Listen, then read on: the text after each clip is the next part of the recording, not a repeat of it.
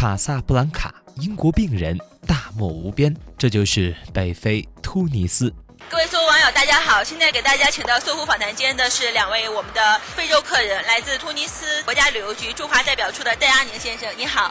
好。呃，另外一个是突尼斯驻华使馆马盖斯卡麦勒参赞先生，你好，欢迎您的到来。在本届的旅交会上，我们突尼斯国家展现的特色旅游产品是什么呢？旅游方面主要是依靠有文化的因素。那么突尼斯有不止三千年的历史，它是属于多文化的一个国家，是多样文化的。突尼斯很重视中国这个市场，所以呢，在北京已经设立了一个旅游局的办事处，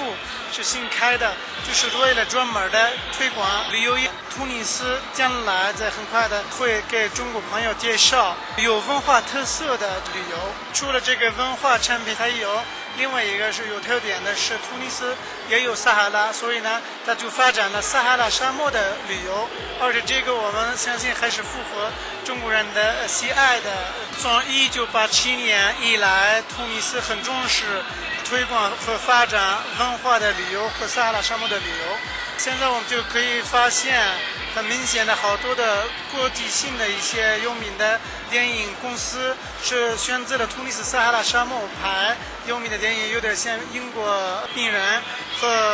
Star Wars，应该是汉语叫做。星星大战，然后呢，就是突尼斯刚才我说了，很重视这个撒哈拉旅游，他在撒哈拉沙漠设立了第一站，叫做就是盖夫球的，就在完全是在撒哈拉沙漠的这么一个盖夫球场。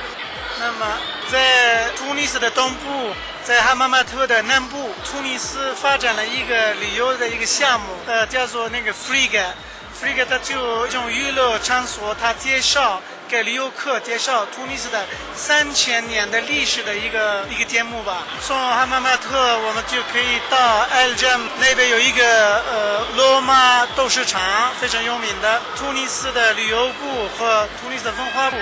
已经决定了，每一年夏天，一般的是在七月份，就进行一个国际性的一个 festival，邀请好多的来自不同国家的 VIP 客。然后就是给他们介绍突尼斯的文化和突尼斯的传统的音乐等等等。那么另外一个角度，如果把突尼斯的文化和中国文化来比的话，我们还是有共同点，都是很尊重和重视传统的东西。那么突尼斯，尤其是在突尼斯首都也叫突尼斯，我们有一些节目啊，就是介绍给游客。给他们介绍突尼斯传统的一些东西。从如果要谈就是突尼斯那种美丽的风景啊，一般的中国旅游客都说突尼斯的北部有一个小镇叫小蓝镇吧，因为为什么呢？它大部分的窗户都是刷的是蓝色的，然后呢墙白色的和那个蓝天。是协调的，很漂亮。差不多百分之五十到百分之六十的游客，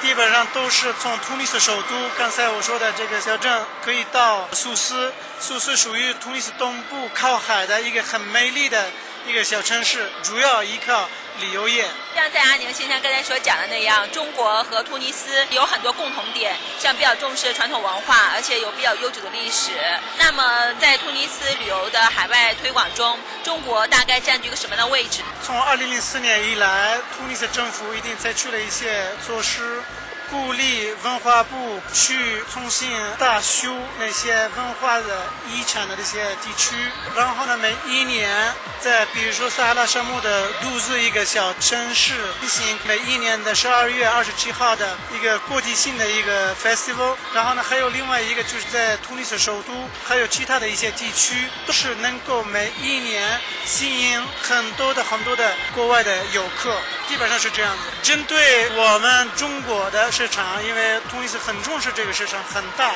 而且很有前途的，所以呢，突尼斯专门的设计了一个新的小册，就是介绍突尼斯的历史和文化给中国朋友，让他更多的了解突尼斯。